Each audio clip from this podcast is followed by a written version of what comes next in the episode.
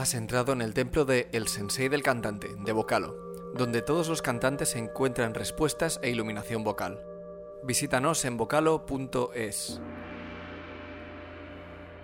Estás escuchando el episodio número 121. Soy Carlos.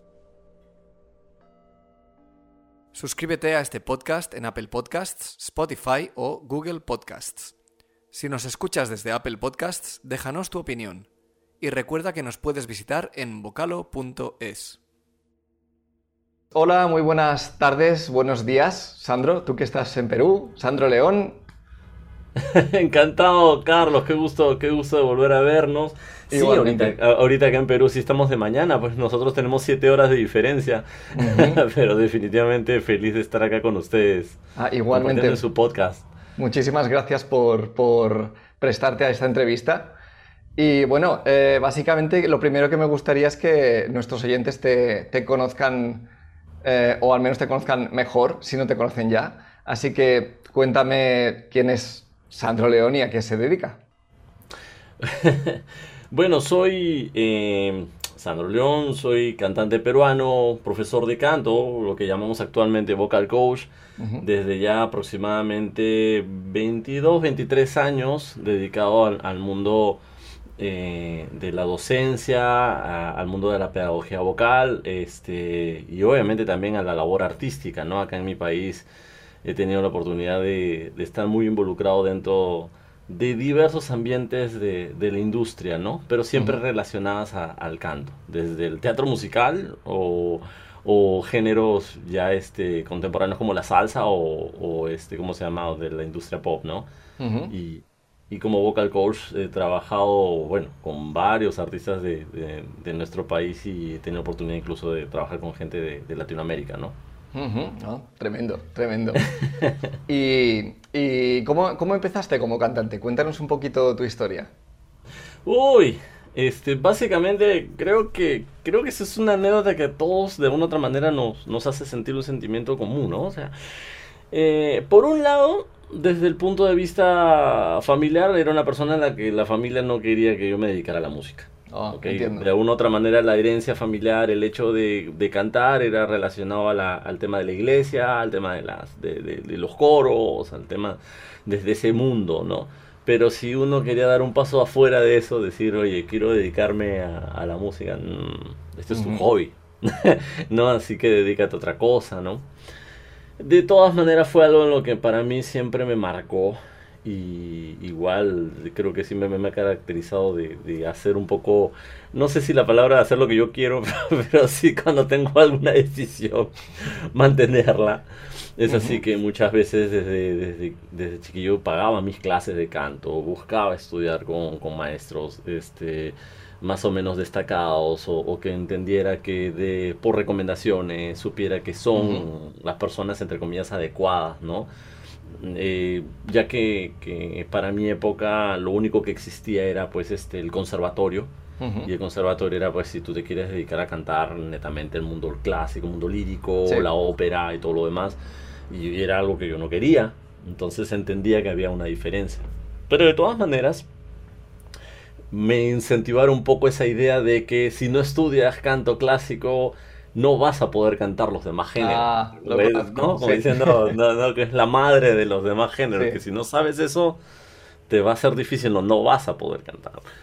No, durante mucho tiempo estuve con esa creencia, ¿no? Hasta que yo ya empecé a dedicarme a hacer eventos, a, a cantar en conciertos, a estar en el mundo del jazz este, world music, haciendo tanto música peruana, me involucré mucho con la cultura del Brasil, eh, me enamoré mucho de la música de Brasil, acá en el Perú. Muchos de los jazzistas eran pues netamente mm, temas en inglés y de diversos, Ella Fitzgerald o, diversos, este, eh, diversos exponentes norteamericanos. Y yo de la nada pues era un este, cantante que, que, iba más por el área de la bossa nova o de, otras, o de otros géneros, ¿no?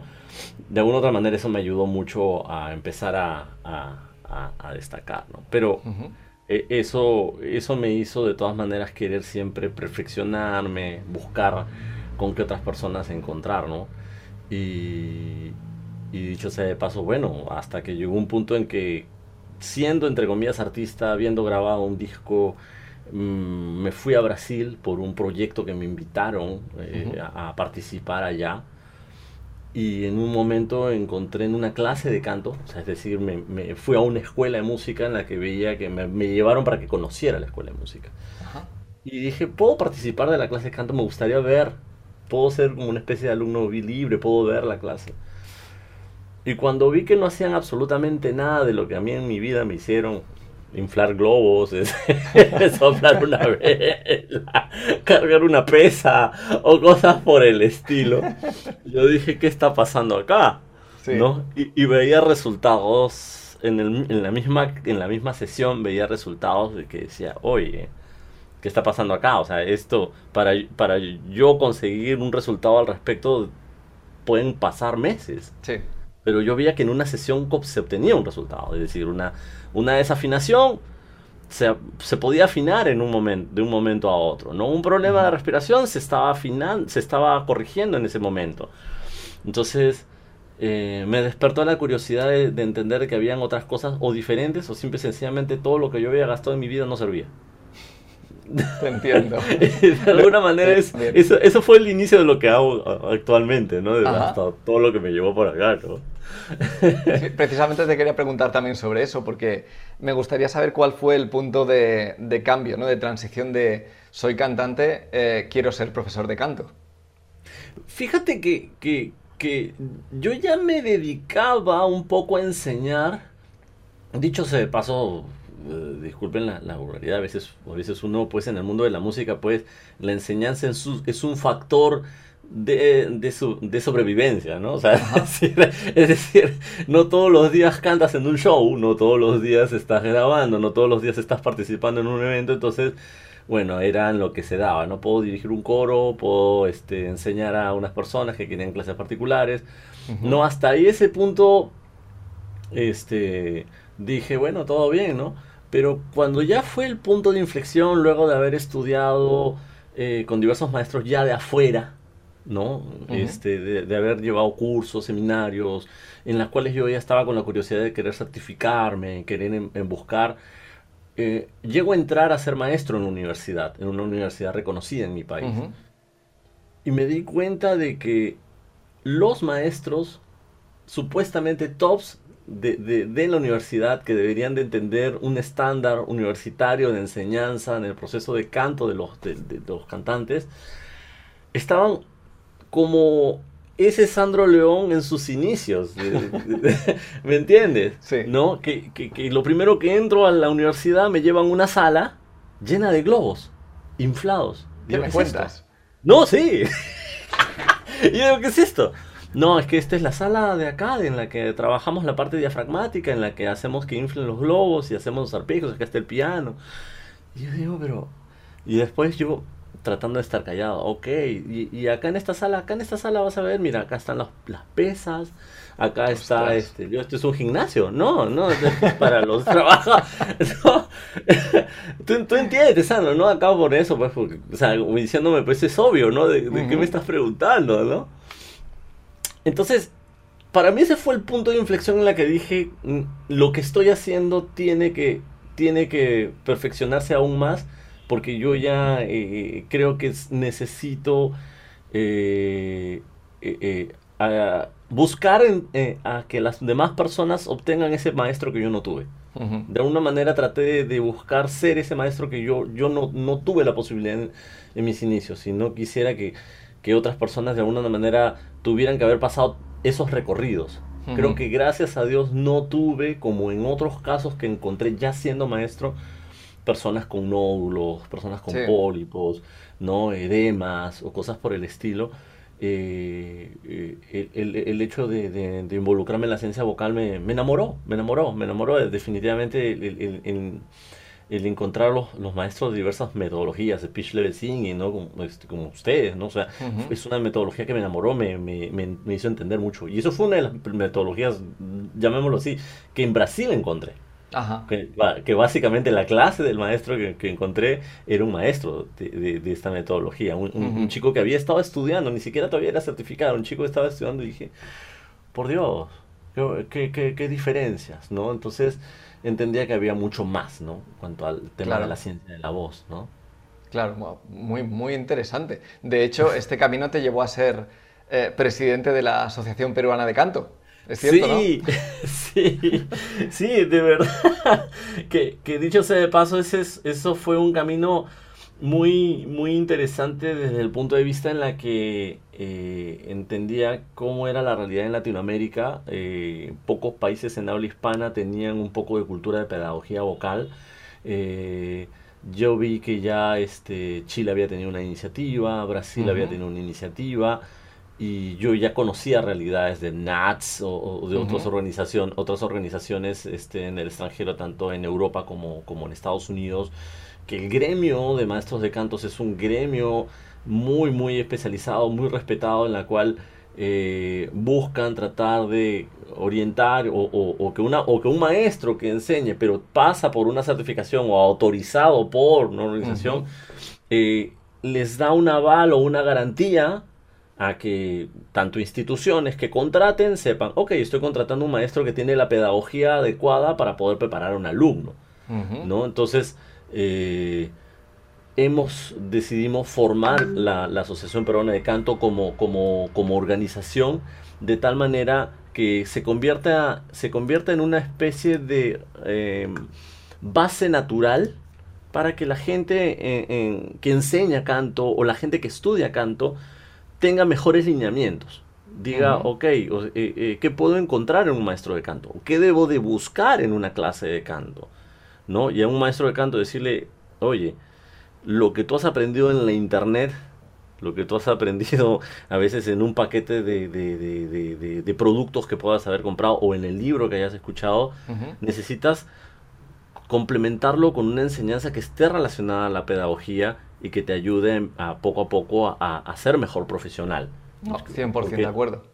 No, porque no, no todo está dicho, ¿no? Entender que las cosas son herramientas, pero, pero encontrar eh, formas que te digan que, y además, o sea, que puedas tener una, una diploma, un, un, ser un autorizado de, la asociación, te ayude a que sea un plus para, para, para tu enseñanza con, con, este, con tus alumnos, ¿no? Entonces, hemos iniciado esta aventura, este proceso, a Dios gracias, eh, nos ha permitido acercarnos más a los profesionales de habla hispana, no solo me refiero, me refiero a mi país, me refiero a, de, la región que, que, están involucrados en sus propios países en querer hacer cosas y que nos han permitido compartir, tener transmisiones, reunirnos, hacer eh, conversatorios, eh, a, final de cuentas de, de marcar lineamientos y, y, poco a poco elevar un poquito ese, ese tipo de conciencia, ¿no? Porque las generaciones que tenemos por acá son, son generaciones que consumen mucho el tema de YouTube, el, tema de TikTok, ¿no? Y, no quieren invertir, o sea, quieren lograr un resultado, pero no quieren invertir sobre, sobre su desarrollo cuando estamos hablando de su propio cuerpo, ¿no? Sí. Poniendo en riesgo eso. Entonces, sé que es un camino largo, pero me, importa mucho la, la aventura que estamos haciendo porque hemos logrado formar un equipo muy interesante de trabajo que, nos va a permitir este cada vez más ir, ir involucrándonos eh, este, en, dar un apoyo, ¿no? Porque si bien es cierto, nace para Perú, hay gente de Ecuador, hay gente de, de, mismo Chile, hay gente de, Uruguay que de alguna otra manera nos sigue, nos preguntan si ellos también pueden participar en alguno que otro curso, seminario que se pueda dar. Entonces, vemos que de alguna otra manera estamos ayudando un poco a, a, a cubrir eso, ¿no? Entonces, y también incluso, ¿no? A, dar lineamientos, porque es como una especie de base, pero decir, ok, tú maestro, quieres llegar a otros grados mayores, es decir, no sé, involucrarte con una metodología, con una técnica específica, ser certificado, hay estas en el medio. Okay, Puedes hacerlo, o sea, tenemos los convenios con las diversas organizaciones a fin de que, de que se les permita poder acceder un poco a esto, ¿no? Pero por lo menos queremos em, de alguna manera convertirnos en el piso ¿no? El, piso, el piso básico de lo, que, de lo que un maestro debería de más o menos considerar cuando trabaja en, el proceso de la voz, ¿no?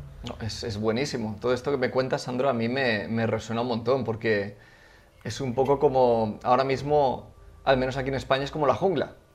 ¿sabes? Es, es, bueno, sálvese quien pueda o cada uno hace lo que, lo que cree que es mejor a pesar de no tener un fundamento científico, como comentabas. Y para mí esta labor que estáis haciendo es, es admirable, sinceramente. No, gracias Carlos, ¿no? Y además, o sea, tengo que decirlo y te lo digo con todo, con todo cariño desde que, que, que ahora que estamos acá juntos, ¿no?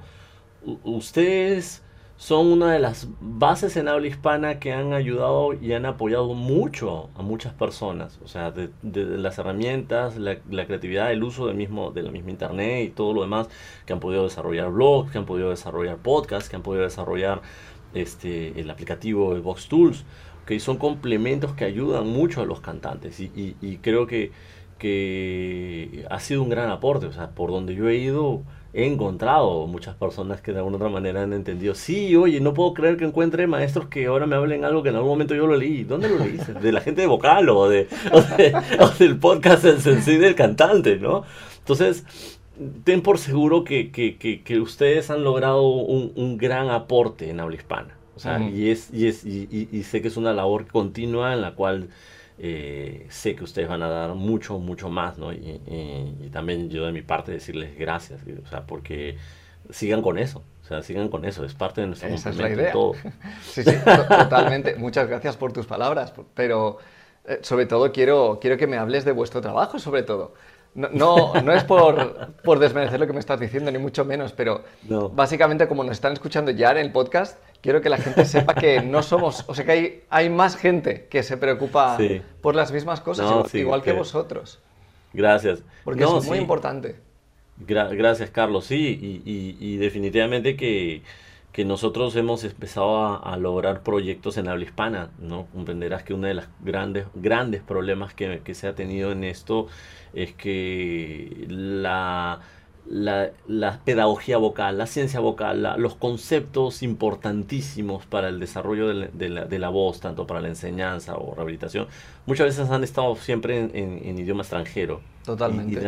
Y, siempre ha sido para un círculo este, específico o, exquisito de gente, ¿no? Que, que solamente mantenía esa, esos, esas bases o esos conocimientos, ¿no? Eh, creo que poco a poco ya se está empezando a romper, que es importante que se, que se dé eso. Sí. Creo que hay mucho, hay mucho, definitivamente considero que hay, hay, mucho por hacer porque obviamente siempre vamos a encontrarnos con gente que, que nos va a ver, no, bro, estás hablando del diafragma, el diafragma es importantísimo, ¿no? O sea, como si fuera una religión, ¿no? O sea, ¿qué, qué, cosa crees tú, ¿no? ¿Por qué no, por qué nos, este, por qué nos dices eso, ¿no? Entonces, eh, es un proceso continuo de, ir avanzando, de ir avanzando y, luchar contra a veces los iluminados del YouTube, los iluminados del TikTok, los iluminados de estos que te dicen, ¿no? O sea, que diversas cosas y, lamentablemente pues la, eh, la creencia actual es que si tienes la cantidad de seguidores es por algo. Sí, la, cantidad, la cantidad de seguidores te da una garantía, ¿no? Decía, ah, no, 150 mil seguidores, ¿no? 400 mil seguidores por algo, ¿no? O sea, debemos de, aceptar lo que nos dicen, ¿no? y e, esos son esos aspectos, ¿no? Sí, ese apunte es muy bueno, es muy bueno, la verdad. Em, también yo te quería preguntar, eh, ahora nos has dejado súper claro eh, cuál es la labor que hacéis, ¿Nos podrías dar algunos ejemplos de qué acciones estáis llevando a cabo para conseguir esta concienciación de, los cantantes y de los profesores en vuestra región? Mira, por un lado, desde el punto de vista de, eh, ¿cómo se llama? De, la networking, de la medida hacemos transmisiones en vivo de manera periódica. ¿No? Es más, ahorita mm, coincide que justamente ahorita estamos haciendo una transmisión en plena Semana de la Voz, el 16 de abril sería el, Día Mundial de la Voz, ¿no? Este, hemos, estamos haciendo ciertas transmisiones así, este, con algunos, con algunos invitados de manera abierta, que eso es una de las características que tratamos de hacer, ¿no? Una cosa son nuestras transmisiones, bases de diálogo, como para que la gente eh, que quiera participar un poco aprenda de esto, ¿no? Eh, ¿cómo se llama? Por, por otro lado, el, también informar, hacer que a, veces posts, videos o reels, hablando de, de, diversas, diversas situaciones, ¿no? Se ha dado casos de gente que en, el medio, a raíz de la pandemia, la publicidad sobre clases de canto ha aumentado y se ha proliferado tremendamente. se, ha, se, han proliferado, todo el mundo ahora enseña. Y hay gente que incluso miente y engaña, ¿no? Diciendo que son maestros de una determinada técnica, que son, son certificados, e incluso de técnicas que ya no, no certifican hace años, ¿no? Que ya no, ya no están en vigencia como tal en el mercado. Entonces, eh, el desconocimiento del público peruano de ese tipo de culturas, ¿no? Hace que la gente acepte y diga, ah, ok, está bien, ¿no? Pero pero estamos tratando de hacer un poco de contracampaña al respecto, de hacer entender, oye, o sea, no, no te fíes netamente por este tipo de razones. Las, las eh, técnicas actuales en el mercado son estas. ¿no? Y, y, y, a veces pues hay lamentablemente eh, son gente que, que, que, no tiene vergüenza porque lucra tremendamente al respecto, ¿no? Eh, busca, busca siempre sencillamente esos, esos aspectos. Por otro lado, estamos este vamos a hacer mm, vamos a iniciar ya ahorita a partir de mayo primeros workshops ok sobre temas específicos tanto algunos que son orientados para maestros de canto no como otros orientados para cantantes no es decir por ejemplo un fin de semana relacionado a riffs runs eh, o, o, simple sencillamente como eh, cómo, este, ¿cómo se llama? Eh, estamos orientando algo relacionado a, pues, este, cómo controlar tu respiración. Claro, nosotros entendemos el hecho, pero tratar de hacerles desde un punto de vista metodológico que entiendan ciertos lineamientos para que sepan de qué se trata realmente y no de lo que mundialmente se piensa que es respirar y respirar. Y respirar entiendo. Básicamente derribáis mitos también, entiendo, ¿no? Derribar mitos. Sí, básicamente buscamos eso, ¿no? Ya, muy aparte de eso, creé un podcast con el doctor Marco Guzmán, este, el fonoaudiólogo Marco Guzmán de Chile, de Santiago de Chile, que se llama Bocolocos. y, en y, entonces, y es un, es un podcast muy agradable en la cual este, de manera cotidiana y, risible hablamos de temas y mitos del canto sobre el cual nos burlamos o, hacemos mofa al respecto, pero, pero siempre al final explicando el porqué y dando, y dando siempre una conclusión este, adecuada ¿no? de, de, cómo, de cómo deberían de, de, tener un lineamiento. ¿no? Ajá. Entonces, este, vamos siempre por, por, esos, por esos caminos y ahí vamos, vamos a ir viendo, ¿no? hasta que la pandemia empiece a desaparecer para hacer cosas presenciales, que eso también es, nuestro, es, nuestro, deseo. Ya hay ganas. Ya hay ganas. sí, sí, sí, sí, sí, sí, sí, totalmente. Vale, vale.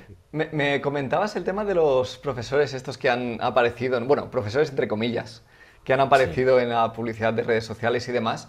Y me lleva a preguntarte, ¿qué formación crees que debería tener un buen profesor de canto como para no ser un timador principalmente?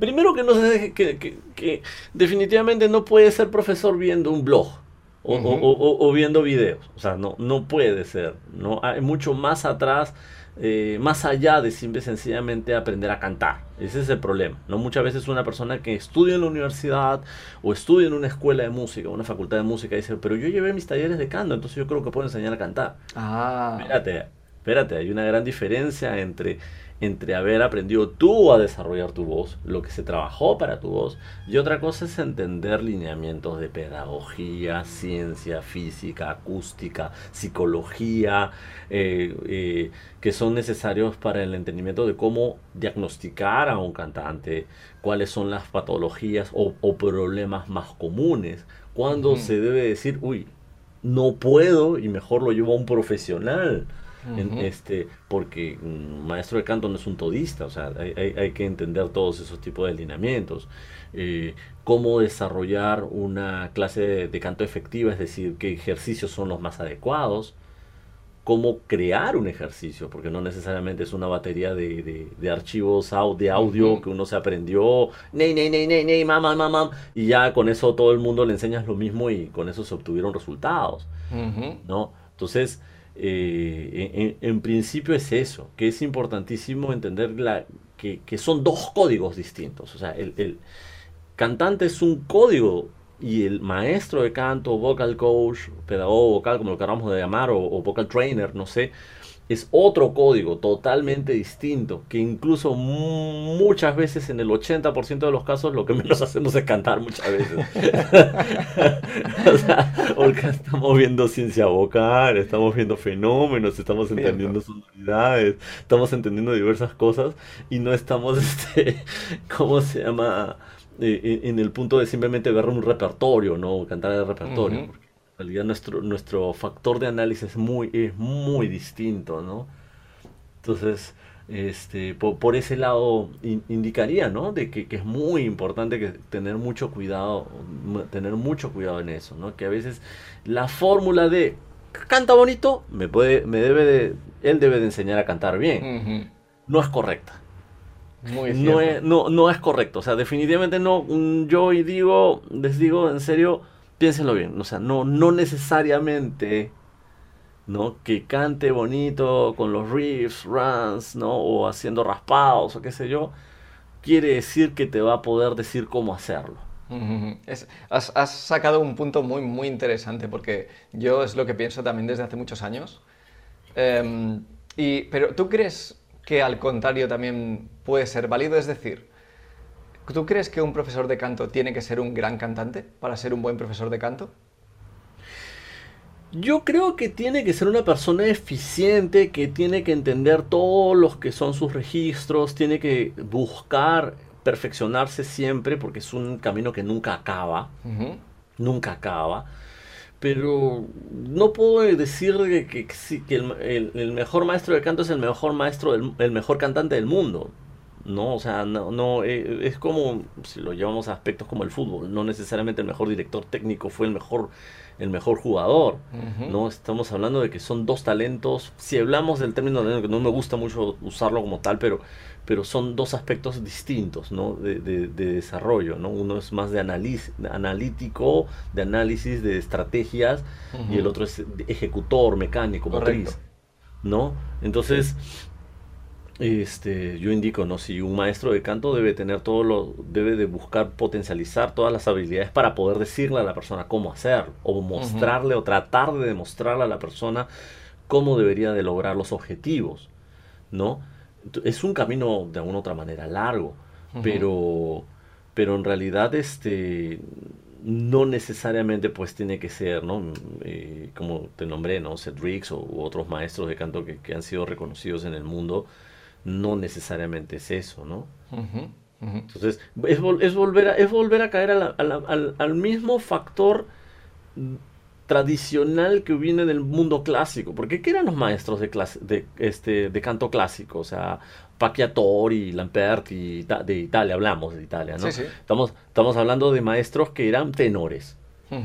Que eran que por ser tenores eh, decían, bueno, él canta bien, debe enseñar bien. Entonces creaban sus postulados, o sea, creaban sus cosas de menos, menos aspectos sensoriales, se crearon conceptos metafóricos ambiguos, tipo la voz de cabeza, la voz de pecho, ¿no? El falsete, no hay un sustento eh, de alguna otra manera científico al respecto para poder decirlo de alguna manera. O sea, los mantenemos por tradición, los mantenemos por, por una base de, de, comunicación, ya que al final de cuentas la música clásica es tan rígida que ha mantenido sus conceptos, teorías, términos hasta el día de hoy, ¿no? Entonces, hemos utilizado esa base, los hemos contra, contrapuesto con, con, la ciencia médica, con la, con con la ciencia científica, la investigación, y ir viendo qué es correcto, qué es incorrecto, ¿no? Pero espero que llegue algún momento de nuestra vida, llegue un punto en que alguna vez estos lineamientos se lleguen a cruzar y que se lleguen a, unificar, ¿no? Porque tú sabes, ¿no? O sea, muchas veces hay técnicas que te dicen un nombre de una cosa y de otro nombre otra cosa, pero al final es lo mismo, es el mismo sonido, el mismo fenómeno, ¿no? Sí. Sí, no, es muy cierto, porque muchas veces simplemente eh, la discrepancia entre nombres ya causa choques de, ideas en, técnicas, cuando lo ves desde fuera das un paso atrás y dices, un momento, están hablando de lo mismo. ¿Por, qué, ¿Por, qué? ¿Por qué, no, no, lo, no lo ponemos en en, alineamiento, ¿sabes? En, el alineamiento, ¿no? Gente dice, no, que este es tuan, sí, pero esto es una resonancia faríngea. No, pero es que este, acá el tubo epilaríngeo. Correcto. Señores, estamos hablando de lo mismo. es el mismo. Exacto. Ah, es el mismo sonido, por Exacto. Estamos hablando del mismo sonido, señores, ¿no? Entonces, es, es, esa es una historia que, que sí, pues, no, no, es de nunca acabar, ¿no? Y, y, y, y dicho sea de paso, creo que hemos llegado a un punto en que eh, los maestros de canto de una u otra manera se han ido especializando en diversas áreas específicas de enseñanza. Hay unos que ven la parte mecánica motriz, ¿no? la, la, parte motriz. Hay, otros aspectos que ven la, la parte de eh, que se han dedicado a distorsiones vocales. Hay otros que se han dedicado a riffs, runs. Entonces, que eso también es importante. O sea, no, no, podemos decir que un maestro debe ser un todista. Pues, debe de conocer, al final de cuentas es nuestra misión, a tratar de conocer y entender. Pero si hay gente que se ha ido especializando, ok, o sea, que, que y, viéndolo, ¿no? Y viendo que, que, esos maestros lo, se potencialicen más, ¿no? Porque, porque es, es, es, su, es su fuerte, ¿no? Correcto. Sí, sí, sí. Totalmente de acuerdo, Sandro, la verdad. Em, yo te quiero preguntar algunas otras cosillas. Por favor, por favor, yo feliz, claro que sí, Carlos. Porque ahora lo estamos enfocando todo desde el punto de vista de profesor de canto, lo cual es muy interesante porque espero que los cantantes, sobre todo que quieran empezar a, estudiar canto, entiendan un poco que hay más cosas de lo que se suele decir, ¿no? Y que sepan qué buscar cuando están en, en, una clase con un profesor, ¿no? Para saber, tener un mínimo de criterio para saber lo que, si lo que están haciendo es correcto o no. ¿Vale? Claro. No, y, no, y sobre todo, por ejemplo, con, comentar algo, ¿no? hace poquito estuve en Málaga, estuve allá en España, estuve en ah, Málaga.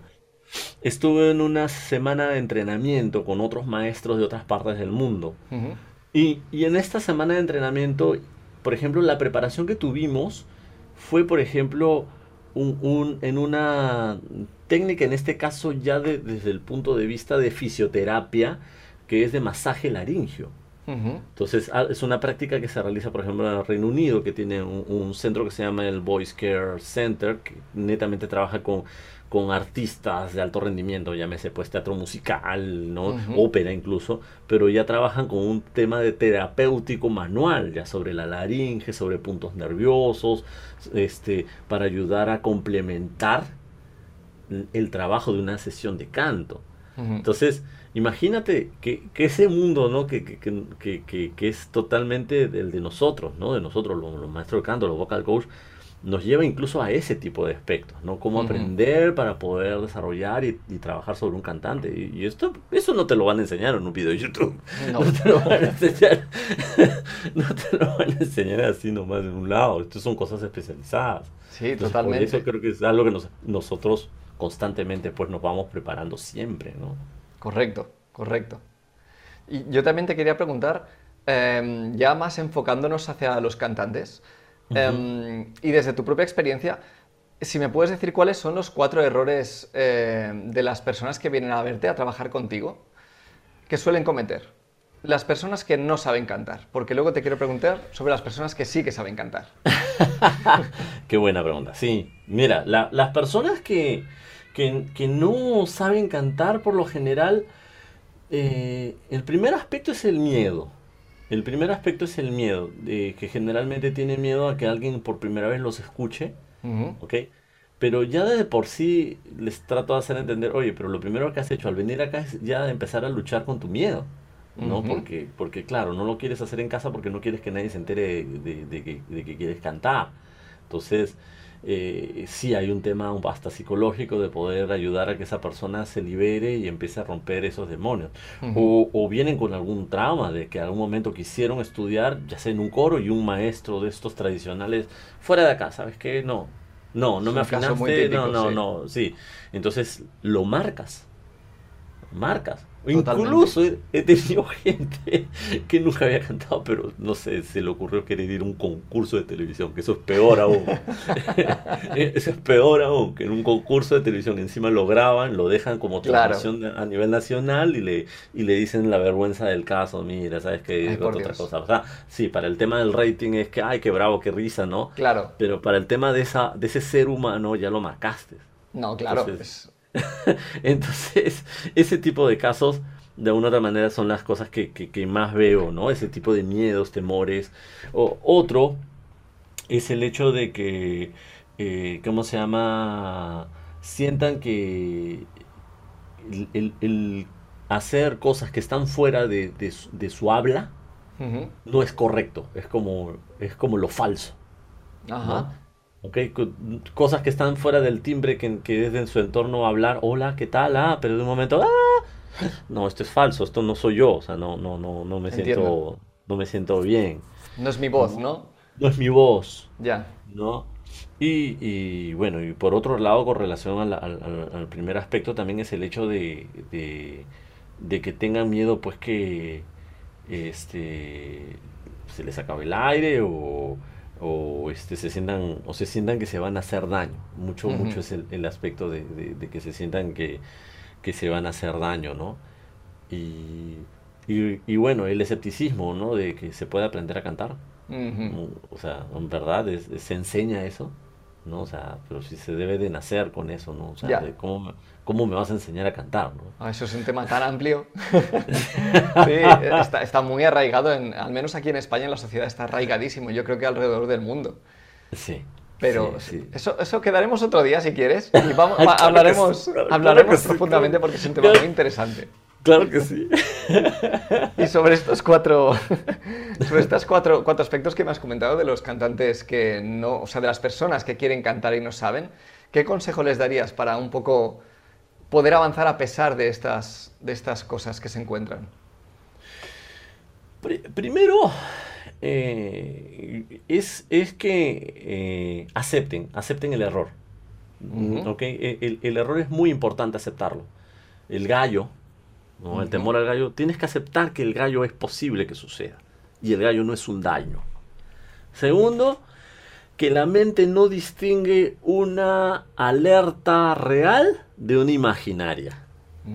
Muchas veces el no el tener el, tener miedo a, llegar a una nota aguda es tan igual como tener miedo a caerte de un tercer piso. ¿Me, entiendes, no? Cuando el, verdadero peligro es el que si estás en un tercer piso en un balcón para caer, ¿no? ¿No? Eh, eh, este y, y, que nada, este disfrutar el momento, no hay atajos. No hay atajos. O sea, muchas veces uno piensa que uno le hace un ajuste y ya eres Bruno Mars.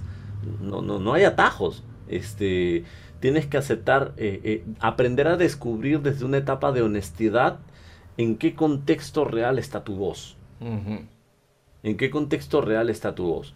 ¿Ok? O sea, eh, sientes que te sientes cómodo, todo parte del punto de vista de la comodidad, y sientes que está sonando bien, porque tu cerebro sabe sabe cuando lo estás haciendo mal o lo estás haciendo bien. No hay nada más que hacer. ¿No? E, el cerebro lo sabe. El tema es que muchas veces motrizmente hay algo que te bloquea y que no puedes este, ejecutar lo que tu cerebro sabe que quisieras hacer. Entonces, eh, es, es, incentivar esos factores de, confianza y de, y de aceptación. Creo que es muy importante esa primera etapa. Y sobre todo, siempre les digo, vas a tener una etapa de torpeza. Y esa, esa así, así, siempre les digo, esta es tu etapa de torpeza. Me gusta. Dos, tres clases son una etapa de torpeza que tienes que aceptar. ¿Ok? No vas a poder evitarla. Es tal cual, tú te vas a una clase de baile, no sabes cómo son los pasos, vas a estar torpe hasta que poco a poco le agarres el, desarrollo. O, si fueras una clase de guitarra, no sabes cómo poner los dedos en las cuerdas de la guitarra y te va a doler las manos, vas a estar así unos días hasta que mientras practiques y repitas y repitas, vas a empezar a lograr que, tus extremidades se relajen y cada vez tengas mejor posibilidad de que esto se logre. Entonces, este, e, es aceptar eso, ¿no? Que, todo, este, todo este paquete es una etapa de torpeza. Y que, y que, y que es parte de, ¿no? Es, buenísimo. De hecho, estas metáforas que estás poniendo, eh, por si la gente que nos está escuchando no se ha dado cuenta, es muy importante. porque estás comparando eh, habilidades motrices, como tocar la guitarra, con el canto. Así cuando es. normalmente no lo hacemos. Así es. Y Así es. Creo que estarás de acuerdo conmigo que sí que es una habilidad motriz el canto. Sí, no, el canto es una habilidad motriz, totalmente. El hecho de que no veamos los músculos de manera externa, o sea, no quiere decir que hay músculos que están internamente trabajando, eh, a- manipulando lo- los procesos de la membrana, que, es- que son las cuerdas vocales, y en los cuales eh, es todo un, co- un complejo sistema, desde lo externo, extrínseco de tu lengua, tus labios, tu mandíbula, no el tejido que la compone para, para mantenerla, Ujú. para poder sostenerla, hasta lo interno, lo que amarra y, y puede manipular las cuerdas. Entonces, eh, es netamente motriz. Yo, yo sí digo eso, ¿no? Tanto es así que una persona desafinada, muchas veces, yo siempre le digo, espérate, muchas veces el hecho que tú creas que estás desafinado no es un tema de oído. Sea, tu, cerebro sabe lo que está recibiendo. ¿no? O sea, tú escuchas un, un, un sonido y ya sabes si es que eh, básicamente es un piano o si, este, ¿cómo se llama? Es un el sonido de una puerta, el sonido de una mesa, ya lo distingues, ¿no? Obviamente, este, el tema es cómo representarlo. Y muchas veces el problema está en, en el proceso mecánico, en el proceso motriz, en el Exacto. cómo, cómo, cómo resolverlo para que ese sonido fluya. Exacto, Entonces- sí. Sí, sí, sí. O sea, el problema no está en el camino de entrada, está en el camino Así de es. salida. Salida. Sí. Y es la mayor de- parte de los casos. No sé si estarás de Sí. acuerdo conmigo. Sí, sí, sí, sí, sí, sí, es rara vez, rara vez, o sea, y si hubiera un problema realmente este, auditivo, ya es un tema neurológico, es un tema ya que mejor hay que llevarlo a un medicamento, pues, ahí no vas a poder ayudar, o sea, Correcto. lo que realmente sea de que no reconozco, tú escuchas un ah y el otro ah y dices, el primero fue más grave, espérate, vamos a ver un ratito, extraño. vamos a revisar un ratito, si no, ya mejor sabes que vamos a llevarte a, a que te hagan un análisis, una, un aspecto ya más neurológico, un aspecto de tratamiento para poder este resolver si, si es que hay, hay un problema, ¿no? Pero, Correcto. pero, pero en esencia es eso. Ok. ¿no? Sí, sí, sí. Totalmente, totalmente. Quiero que me expliques un poquito acerca de lo que te he preguntado antes, los cuatro errores más comunes, pero de las personas que vienen a ti y ya saben cantar. ¿Qué errores cometen? Cuatro, solamente. ¡Wow! Eh, eh, primero, el- ah, nuevamente vuelvo al temor. El hecho de que crean de que les vas a cambiar su voz. Ujú. De que, de que, que les vas a cambiar su estilo. O les vas a cambiar su identidad vocal. No, yo, es, ese es, esa es mi voz, o sea, no, no, no, si me, me- me estás tratando de transformar eso. No, eh, muchas veces dentro del estilo, dentro del, de las sonoridades este, que nosotros consideramos como propias de nuestra identidad, se ocultan muchos vicios vocales. Entonces hay que trabajar al respecto para que se descubra eso. Segundo, muchas veces la velocidad.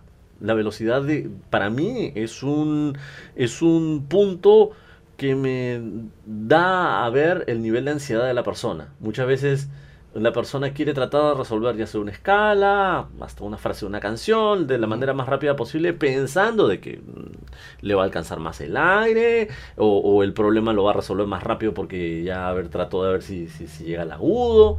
Entonces, es muy importante esos patrones porque dentro de mi trabajo lo que yo veo es que eh, el- la lentitud es lo que te desarrolla la habilidad de una, de una velocidad adecuada o una flexibilidad adecuada. ¿no? La lentitud es sobre lo que más un cantante que incluso ya sabe cantar lucha. Porque piensa, ¿no? Vamos a hacer un este cinco tonos, ¿no? Este, y el cantante simplemente está este. ¡Ah! Espérate. ¡Ah!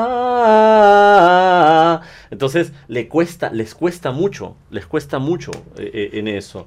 Segundo, el tema de que como han venido heredados de, de enseñanzas tradicionales en las cuales están pensando en el diafragma, oye, y es que, que me olvidé de apoyar. O, o es que o es que no sé en qué momento siento que me faltó el aire. No creo que debí haber tomado aire antes de, de esta palabra. Entonces, e- e- es una de las cosas más comunes. ¿no? Entonces, le digo, a ver, vamos a hacer un ratito este, este juego. Le digo, a ver, dime, eh, tomando aire por cada palabra. Diciendo, hola, yo soy Sandro León Anfosi. ¿No? Le digo, ¿te relajaste al hacerlo? No, entonces ¿por qué crees que te vas a relajar cantando haciendo eso? Correcto. no, no, no este, no es este, ¿cómo se llama? No es dable, ¿no? Y, hacerles entender que la respiración en el canto es más un proceso que se regula de arriba hacia abajo que de abajo hacia arriba. Correcto.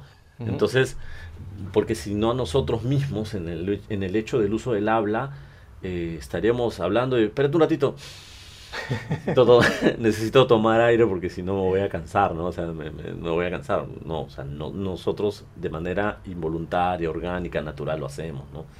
Entonces, eso, este, o- otro aspecto es el hecho de alzar la voz tremendamente, que creen que el agudo necesita mucho más poder, mucho más energía, mucho más aire, ¿no? ¿no? Niveles de presión mucho más altos, Ujú. Cuando es muchas veces totalmente al revés, en muchos casos, en, en gran parte o en toda la Sí. ley, ¿no? De, de todo esto, ¿no? Y, y el, y el hecho de que tener miedo al gallo, nuevamente, nuevamente, ese sí es un factor muy común. El tener miedo al gallo hacen que eviten cualquier cosa, prefieren mil veces desafinar antes de caer en el gallo. Estoy No, o de sea- acuerdo, es lo que veo yo también, sí. No, o sea. No, entonces.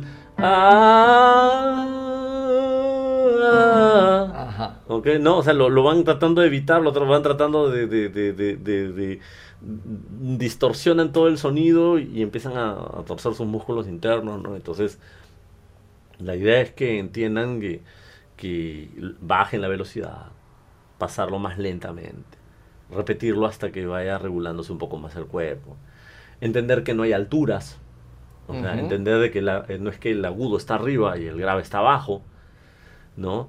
Este, y, y- y sobre eso ir, ir trabajando, ¿no? Y, y más o menos son los, los aspectos así más que más he ido viendo por esta parte de, de- de la Oh, región, ¿no? Por aquí, créeme, es lo mismo. es lo mismo, especialmente el gallo.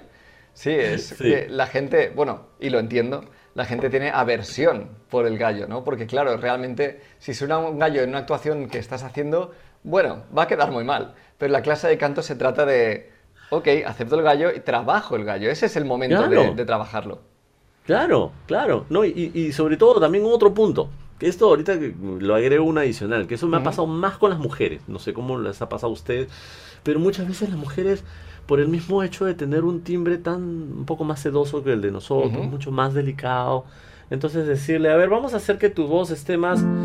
eh, eh, eh. Entonces la mujer...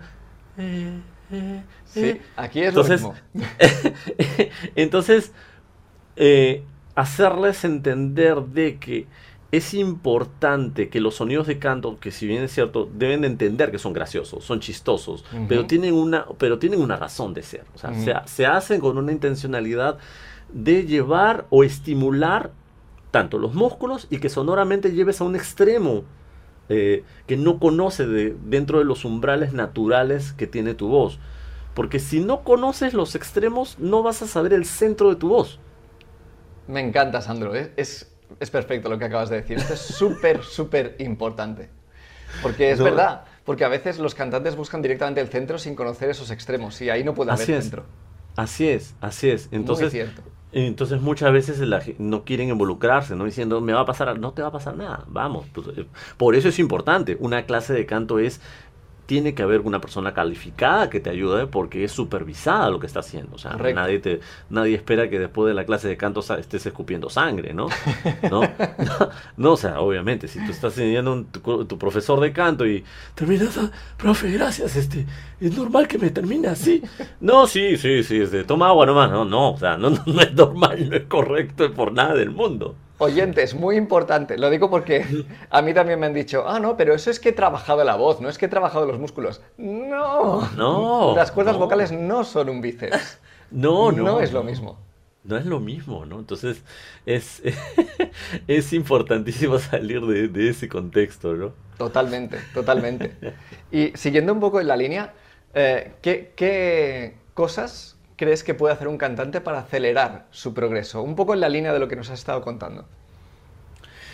Para acelerar su proceso, bueno, en realidad yo, yo soy de los que dice que no hay atajos. ¿no? ¿Ok? No hay atajos. primero que no se comparen, ¿no? O sea, está bien que tú, como dije, ¿no? La honestidad o el, punto de honestidad es muy importante encontrar. O sea, es decir, que si tú ahorita en estos momentos eh, tu voz está como Miguel Bosé, pero tú quieres pretender cantar como, no sé, eh, como dije, Bruno Mars, este, eh, entender de que nadie te dice que no lo puedas hacer, pero hay, hay, hay escalones que hay que empezar a, a sopesar. Llamemos lo que esos escalones sean en artistas, ¿no? Pasar por etapas que te vayan llevando a tener pequeñas exigencias hasta que poco a poco, cuando menos lo piensas, ya estás en ese punto que tú deseabas. Entonces, no todos avanzamos igual. No todos avanzamos igual. O sea, no todos tenemos el mismo, el, mismo, este, ¿cómo Facilidad, ¿no? Claro, o sea, eh, porque ya sean factores, ya sean nerviosos, psicológicos, de ansiedad o factores hasta médicos a veces, ¿no? O sea, dependiendo del caso hay alguna condición que pueda hacer que ciertos aspectos este, no, no, te, no, te, no te faciliten, pero siempre, siempre hay un resultado siempre mejor. O sea, eh, y eso incluso se ve cada clase. Lo importante es que al encontrarte con un profesor te des cuenta de que eh, ayer no afinabas bien, terminaste la clase y ya estás afinando mucho mejor. Ah, tenías un problema de respiración en tales frases, ahora ya no está pasando. Eh, sentías que tu voz era pequeña en ciertas situaciones, ahora tu voz ya empezó a ganar un poco más de cuerpo. ¿no? Sentías que estos agudos sufrías, ¿no? O sea, poniendo en una escala del esfuerzo del 1 al 10 y tu sufrimiento era un 8, un 9, ahora te das cuenta que tu escala está en un 4. Entonces, ese proceso, ese proceso evolutivo es el que creo yo que importa. Entonces, y más allá, yo digo, disfruta el proceso. O sea, el proceso es importantísimo, es lo más, lo más rico dentro de todo esto, ¿no? De, del aprendizaje del canto, ¿no? Totalmente. Y me recuerda un poco a lo que has dicho de la prisa, como uno de los errores, porque viene a ser esto también. Sí, sí, sí, sí, sí, sí. La prisa uno quiere ya, ya, me, ha pasado, te, lo cuento como anécdota, que en un momento me vino un artista, artista, este, de, música trap. Entonces, eh, no lo conocía, no sabía nada. Entonces, este chico eh, había compuesto su tema, había grabado su videoclip, había invertido, se habían ido incluso a Miami a grabar su videoclip y todo el tema, todo bien, a todo dar. Eh, funcionó, hicieron sus, aspectos de marketing para que en la internet tuviera los views necesarios y comenzaron a llamarlo pues para presentarse. Y se aterró de miedo pues. ¿Y ahora qué hago? Tengo un show en dos semanas y ahora cómo hago para cantar en vivo. Ostras. Entonces me vienen a buscar y diciéndome, tengo dos semanas, esto cómo hacemos. Espérate, espérate, espérate. Aguanta, Padre, acá en Perú decimos eso, aguanta el coche. Pero vamos a, pero, vamos, vamos, por algo. Primero que yo no soy milagroso. Segundo que vas a tener que aceptar tu proceso. ¿Ok? Podemos tratar de resolver algunas cosas, ver cómo está y irlo desarrollando, ¿no? El chico entendió, gracias a Dios, fue poco a poco llevando su proceso. No es lo correcto, pero es muchas veces lo que pasa. Uno en lugar de, entender la vocación del artista o del hecho de, qué es la vida de un cantante, quieren ser artistas. O sea, ni siquiera es, el tema de ser artistas, es el hecho de, de querer ser famosos. E, es, lo que está detrás, la imagen. Es, lo que quiere ser esa, esa persona que tiene su videoclip, que la gente lo siga y punto. Pero, señores, hay todo un proceso que hay detrás, ¿no? Que, que el cual este, implica mucha disciplina, mucha, mucha, mucha disciplina, ¿no? Totalmente, totalmente. Ok, em, hablando de disciplina, eh, ¿qué, consejo le darías a alguien que empieza a estudiar canto? No importa el nivel, el mejor consejo. Que considere como que el canto es, un, es una constante en, en tu vida, nunca vas a dejar de aprender. O sea, no, no vas a dejar de aprender. ¿okay? Como cantabas hace un año, no va a ser como vas a cantar dentro de tres o cinco años después. es una constante. Pero también va a depender de ti, que no pasa nada, ¿no? Que tú dices, ok, hasta en este punto mi voz me gusta y quiero sobre, esa, sobre mi voz estar, ok, perfecto, no pasa nada. Pero sí recomiendo de que mantengas la constancia de cada cierto tiempo, de una manera periódica, mantenerte un trabajo con, tus maestros de canto, con tu, con tu vocal coach, para mantener tu, voz saludable, cuidada y, en rendimiento, ¿no? porque un cantante nunca termina de, aprender y siempre pues hay posibilidades. Mira, mira, mira a Adele o mira a otros artistas de alto rendimiento que han tenido lesiones o han tenido problemas, ya sea por el exceso de giras, ya sea por el exceso de, de training en cuanto a trabajo. Entonces es importante el cuidado. Entonces debe de ser parte, entre comillas, de tu equipo. un maestro de canto, un vocal coach debe ser parte de tu equipo, una persona que, te acompañe para tu desarrollo. Entonces, este, no, no descartar eso y, el proceso evolutivo es que si tú eh, tienes que conseguir resultados, sí, pero no se trata de que tú tengas una clase de canto, pues que durante seis meses estés respirando y a la justa has, visto una canción y, esa canción a la justa sientes que había una pequeña diferencia entre cómo cantaste la estrofa o cómo más o menos hiciste el coro, ¿no? Mm, o sea, en realidad los resultados se ven mucho antes, pero la evolución, o sea, me refiero ya desde decir, ok, radicalmente sentir que, que tus niveles de agudos crecieron, que, que niveles de, estabilidad se mejoraron sustancialmente, eso es un proceso y, ahí la disciplina es importantísima, ¿no? Correcto. Correcto. Y, lo que hacemos es un, es un 80-20, ¿no? O sea, al final de cuentas, nosotros, nuestro trabajo es un 20%. Lo demás es, es, es, de parte del cantante en cuanto al trabajo y la práctica, ¿no? totalmente, totalmente. Sí, también me, ha gustado mucho lo que has dicho de, de cantantes que deberían llevar un chequeo periódico porque hay cosas que pueden cambiar. Bueno, principalmente nos hacemos mayores, la voz cambia. Totalmente. Las sensaciones cambian también. También puede ser que perdamos el norte. Así es. Estamos, así por ejemplo, un, cantante que pueda estar actuando mucho, a lo mejor está forzando sin darse cuenta y cada pequeño esfuerzo de más se va acumulando y al final cambias de rumbo sin darte cuenta. Así es. Así es. Eso me ha gustado mucho. No, y ese es el, problema, ¿no? O sea, yo, yo he tenido acá, acá en Perú hay artistas destacados que no llegan a los 30 años y, ya han tenido problemas de, de, pólipos. Ostras, qué horror. Entonces, dices, oye, o sea, no estás para esa edad, en esa edad para poder tener ese tipo de situación. O sea, deberías estar en una flor de tu juventud en la cual tu voz debería estar recuperada y, manteniéndote. Entonces, hay algo que estás haciendo mal y, es urgente que, empieces a revisar eso, eso ¿no? Y, es lamentablemente pues lo que, muy común, común se, se da, ¿no? Este y, le digo eso, ¿no? Porque hay artistas, bueno, no necesariamente famosos, pero los que se dedican a, las grandes orquestas, a las orquestas, que son cinco horas, este, que tienen de un trayecto a otro lado, en diversos lugares. Entonces, estamos hablando de bastante tiempo de trabajo y, usando la voz y, y es importante que, que, cuiden su instrumento, ¿no? O sea, ¿qué pasa cuando ya no vas a cantar si, si de eso vives? Correcto. Es así de simple, o sea, uno es lo, es lo que menos quiere invertir, pero, es, pero eso es lo que te da de comer, eso es lo que tienes que invertir. Sí, eso yo también me lo he encontrado muchas veces, eso a veces no lo entienden como que dan por hecho que la voz va a estar ahí siempre y Dios, Dios lo quiera, pero Dios si lo no quiera, la cuidas, si no la cuidas... ¿Qué pasó con José José? ¿Qué pasó con José José en habla hispana? O sea, no, no fue una de las grandes voces de Latinoamérica, pero ¿qué pasó? No terminó con la voz así antes hasta hasta los últimos días de su vida. por alguna u otra razón, ya no importa, no importa exactamente las razones, pero, pero no es eterno. Claro. La voz, hay que, la voz hay que cuidarla, ¿no? O sea, hasta el día de hoy Michael Bolton o gente, artistas así mismo, Stevie Wonder cada cierto tiempo tienen este, sesiones de trabajo, sesiones de entrenamiento vocal. Entonces, es algo que, que, periódicamente van haciendo para, para, cuidar su voz, ¿no? Incluso nosotros mismos, que somos maestros de canto, y tú lo sabes muy bien, que buscamos siempre a otro maestro para que más o menos tengamos alguna que otra sesión de, de trabajo, porque porque es así, es lo correcto. Y, y, volvemos al principio. y volvemos no al principio. no está todo dicho. Lo que tú has dicho antes, no está todo dicho. Y no está todo dicho. Sí, y, y, es así, ¿no? Entonces... Totalmente.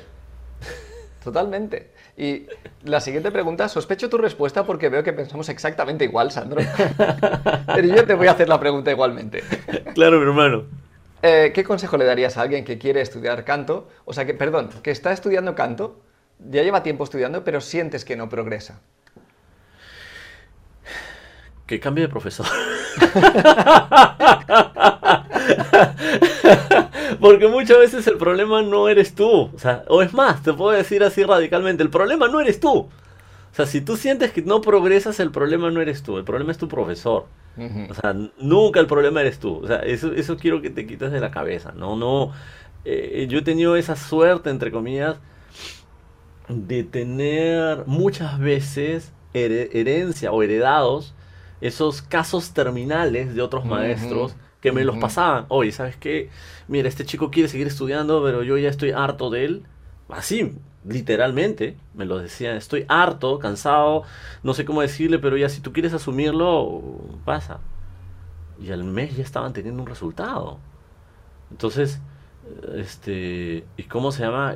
simple y sencillamente es porque los maestros, este, que si vienen con la tradición de que eh, no te relajas, este, no te saben cómo decirlo, no, no, este, no proyectas, este, eh, no sabes usar tu apoyo, este, no, no, no afinas y desafinas y no sé cómo, que, por qué siempre te sucede eso, mejor mm. creo que deberías, tu talento no es para esto, entonces no, no, este, no está bien, ¿no? Sí. Mucho me acuerdo de una actriz de teatro musical acá en mi país, que tuvo una clase conmigo, es estudiante de teatro musical, ya está terminando.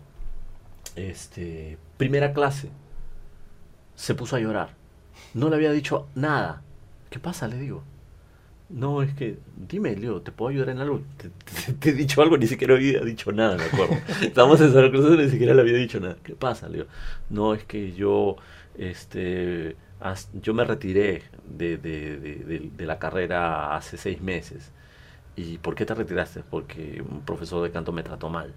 Qué horror. Entonces, entonces ahora estoy retomando, tratando de, recuperar y ahora lo conozco usted y me han venido los miedos. yo, tranquila, no va a pasar nada. No, pero me doy cuenta lo, lo, lo, lo la gran responsabilidad que podemos tener en nuestros hombros nosotros sobre un ser humano. Sí. ¿no? Que, una palabra mal dicha o un mal día, entre comillas, que tú puedas tener y te lo desquitas con una persona, o simple sencillamente que tú no tienes la competencia ni la preparación adecuada y que simplemente te la descargas con una persona que pone su fe en ti para poder aprender, ¿no? Este, le, lo marcas de esa forma, ¿no? Hasta ahora esta, esta chica tiene tres años ya trabajando conmigo, ha mejorado terriblemente, ¿no? Terriblemente. Entonces, pero, pero me acuerdo mucho de ese tipo de anécdotas, ¿no? Son, son cosas que, que, que, hay, que hay. Entonces, bueno, es la oportunidad así de compartir porque, porque es importante que se entienda, ¿no? Sí que lo es, sí, porque yo esto, vamos, te entiendo perfectamente porque yo empecé así como alumno eh, y realmente ahora viéndolo en retrospectiva podía ver que cuando te dicen por qué no haces esto, en mi caso era por qué no afinas, o por qué lo haces difícil, o por qué incluso me dijeron, pero ¿por qué lo haces mal así? Eh, realmente es la frustración, yo entiendo que es su frustración por no saber enseñarte. Sí. Porque claro, e, es, tiene que ser frustrante ser profesor de canto y no saber qué hacer para ayudar a alguien que quiere cantar. Así es. pero, pero no estoy excusándolos, ni mucho menos. Pero creo que esa podría ser una señal si hay profesores de canto escuchándonos, si sienten ese tipo de frustración, escuchad la sabiduría de Sandro, formaos como profesores, porque esa frustración puede desaparecer. Y además, de regalo podéis ayudar a personas. No, y, dicho sea de paso, que, tengo la bendición de, haber tenido alumnos que no sé de alguna otra manera en qué habré influenciado mi vida con ellos, pero se han convertido en, maestros de canto. Han decidido estudiar, han decidido querer también ser, ser parte de, de esta locura y, certificarse, estudiar, prepararse, llevar cursos, porque se dieron cuenta pues de que sí, o sea, hay gente que, que este, les, les ha despertado esa vocación y se, han ido enamorando de este, de, este, de este mundo apasionante que tenemos, ¿no? Sí, sí, sí, sí. Yo también conozco casos de este tipo y, y me parece genial porque de hecho hace falta más profesores de canto competentes, sin duda. Sí. sin duda. También, pero también quiero volver un, poquito atrás, eh, porque también quiero recalcar que el estudiante, tú lo has dicho antes, pero quiero recalcarlo, el estudiante tiene que poner el trabajo. Antes has dicho que nuestro trabajo es un 20% y el 80% lo tiene que poner el estudiante, porque tiene que practicar. Volvemos a lo de la habilidad motora. Las habilidades motoras se, se, desarrollan practicando. Así, que oyente, de nuevo, me dirijo a ti, eh, asegúrate de que realmente estás haciendo el trabajo. Porque puede Así ser que es. estés con un buen profesor, pero si no estás haciendo de verdad el trabajo, Así es. por mucho así que es. cambies, Así es, y, y sobre todo también es importante entender, porque creo que es una pregunta muy constante en la que te dicen, este, eh, ¿cuánto tiempo debe practicar, no? Te dicen, Ajá. una hora, dos horas.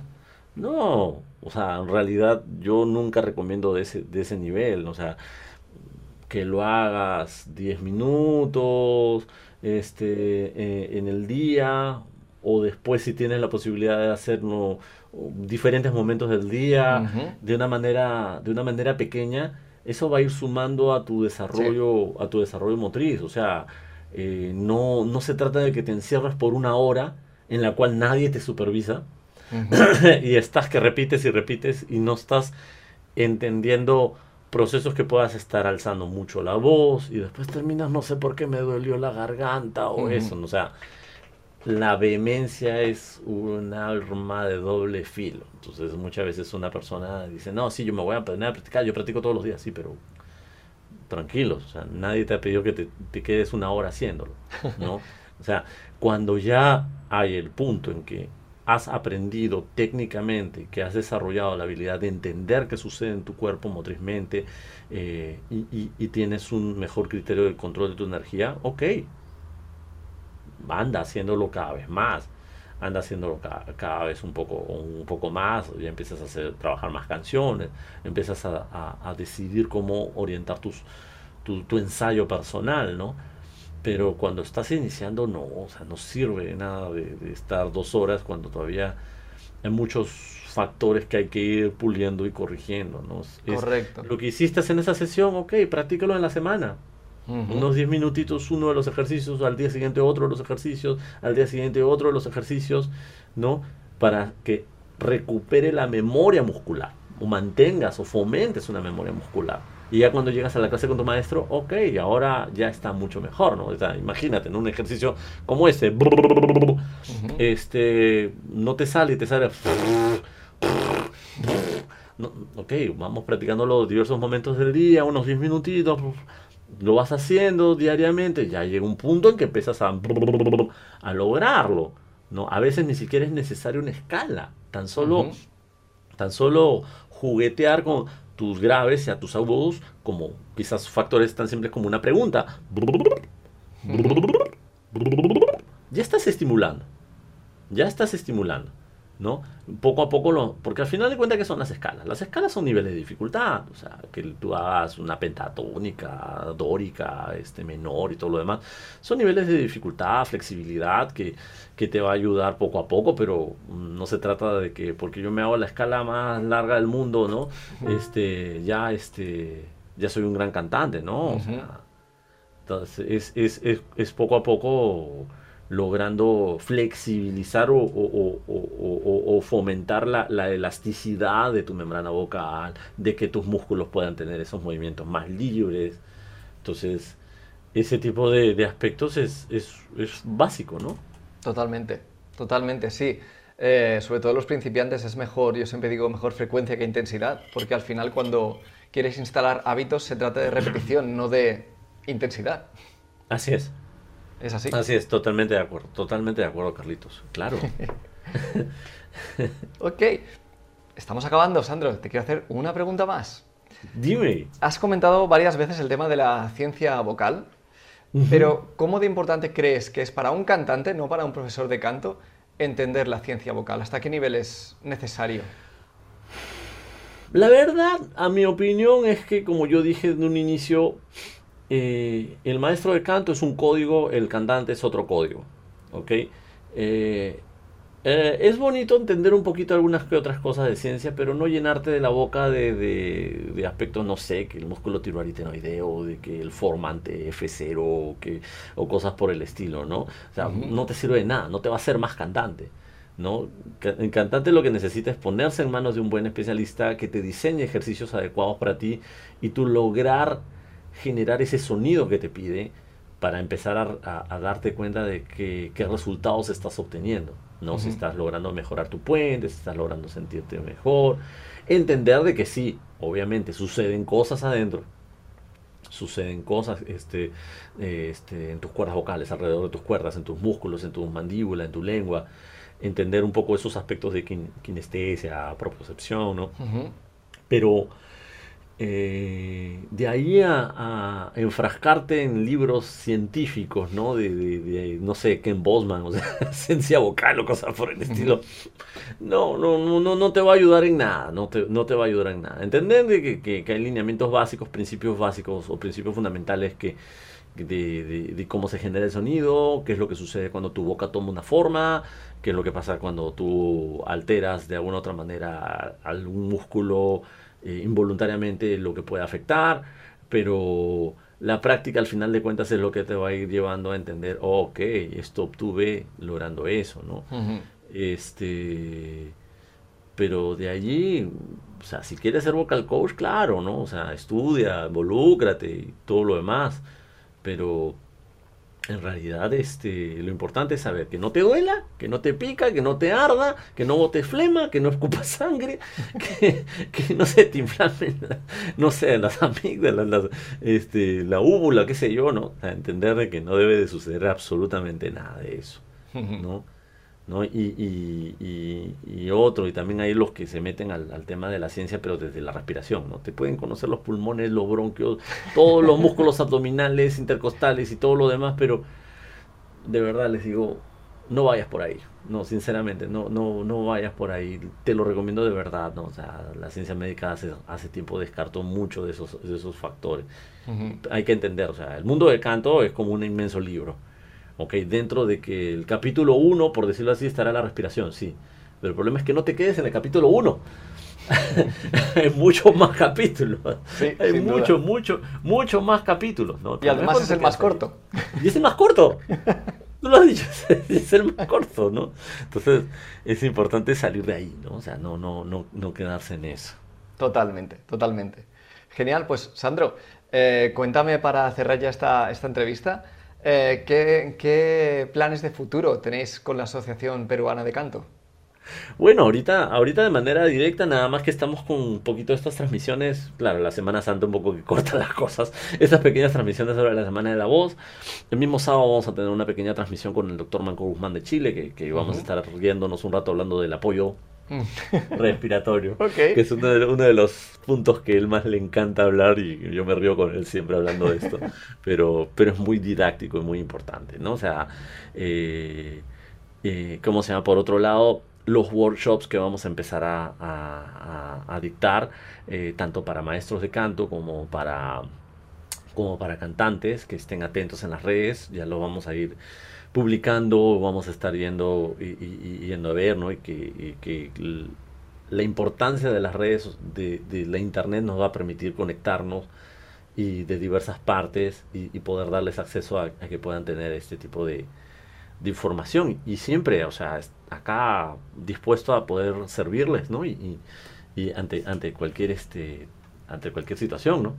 Muchas gracias, Sandro. Lo mismo ya lo sabes por nuestra parte. No, claro que sí, Carlos. No, y sobre todo, solamente un punto, ¿no? Si nuevamente, porque ya pasó en el Perú, o sea, hay alguien por ahí que tiene alguna denuncia del Perú, por ejemplo, de, maestros que saben que están mintiendo o están diciendo cosas que no son, eh, háganoslo saber, ¿no? Si quieren de manera, será siempre anónimo. No es que pensamos hacer un proceso legal, pero sí es una forma de hacer de conocimiento este, lo que está sucediendo eh, y si es necesario de manera pública indicar qué es lo que está pasando con ciertas otras personas para que la persona para que tengan cuidado de porque estamos hablando de que inviertas tu dinero pero no solamente tu dinero estamos hablando de tu salud tu seguridad y, que y tu fe no o sea, que no puedes estarte depositando sobre gente que no que solamente está engañando. Totalmente Sí, porque arruinan carreras. Arruinan carreras porque lamentablemente, o bueno, o para bien o para mal, no lo sé, eh, pero quien quiere hacerse una carrera en este mundo tiene que empezar joven deseablemente. Es lo que quiere la industria. Y claro, si te hacen perder tiempo, te pueden hacer perder la oportunidad de tu vida, literalmente. Literalmente. literalmente. Por eso sí que creo que es, muy importante lo que acabas de decir y animo a, a gente sobre todo de, de Perú y de, y de tu región a que contacte con vosotros para asegurarse de que va a estar en buenas manos principalmente. Así es, así es. No, y sí, y sobre todo siempre eh, estamos dispuestos a, siempre, eh, un equipo de gente que, que estamos dispuestos siempre a, absorber cualquier pregunta, cualquier consulta y, y, nada, es, es, eso, es eso. Es que esta aventura, esta aventura para nosotros todavía, uff, es todo, es todo un, es un inicio que es un nuevo inicio. es un gran inicio, Sandro, es un gran inicio desde mi punto de vista. ¿Y cómo podrían, cómo podrían contactar con vosotros? ¿Cuál es vuestra web, vuestra okay, eh, redes sociales? Nuestra web es asociación peruana de canto.org. Eh, nuestras redes sociales es arroba apecan, eh, Perú, este, tanto para Facebook como para Instagram. TikTok todavía no tenemos. tiempo al tiempo. Tiempo al tiempo. El YouTube también ya tenemos uno que otro este, este, cosas que estamos haciendo y, y, sí, periódicamente, como les digo, siempre estamos subiendo materiales, eh, conferencias, conversatorios, pero los cursos ya dentro de poquito ya los, ya los lanzamos. ¿okay? Genial. sí, entonces, ¿por qué no lo lanzamos antes? Simple y sencillamente porque la, para el grosso de nuestro país era de que un cierto desconocimiento de que, ah, esta es una escuela de canto, acá voy a aprender a cantar. No, señor, no es para que aprendas a cantar. Entonces, hemos ido tratando de, de, marcar los lineamientos como para, para, ir educando y entiendan de qué se trata esto, ¿no? Ok, ok. Y también eh, no quiero despedirme sin que comentes dónde pueden escuchar vuestro podcast de Boco Locos. Oh, sí, este, pueden escuchar eh, en, en, Apple, en Apple Music este, o en Spotify, eh, Bocolocos Podcast, también este, eh, a través de nuestro canal de YouTube, eh, igual, Bocolocos Podcast, en la que estamos el fonodiólogo, destacado fonodiólogo Marco Guzmán, este, yo, su servidor, ya también dentro de poco nos volvemos a meter hacia cada uno nuestro, desde nuestro país, gracias a la tecnología en el estudio, de empezar a grabar nuevos programas. Y sí, estén atentos a las redes. Muy bien. también usted, ustedes también van a estar invitados, así que de un momento a otro ya... Encantadísimos. sí, sí, sí, sí, para reírnos un rato. Muy bien, Sandro, pues algo que quieras añadir para los que nos escuchen. Nada, agradecerles, agradecerles a ustedes amigos. Es, eh, eh, estoy muy feliz de, de, de esto, de que de poder estar en, eh, en, este, en este programa de, de mis queridos amigos este, de Vocalo, tantos años que nos conocemos, y, y, sobre todo que, que los invito siempre a eso, ¿no? a, a, la exploración, a investigación, a que, a que encuentren este tipo de, de, de puntos de conocimiento en los cuales va a ayudar a poder eh, discernir, eh, entender un poco más sobre el mundo de la voz, que es tan bonito, y, y, eso, eso básicamente. gracias, por, gracias por todo. Muchas gracias a ti, Sandro. Hablamos muy pronto. Un fuerte abrazo, cuídate mucho. Igualmente, hasta luego. Gracias.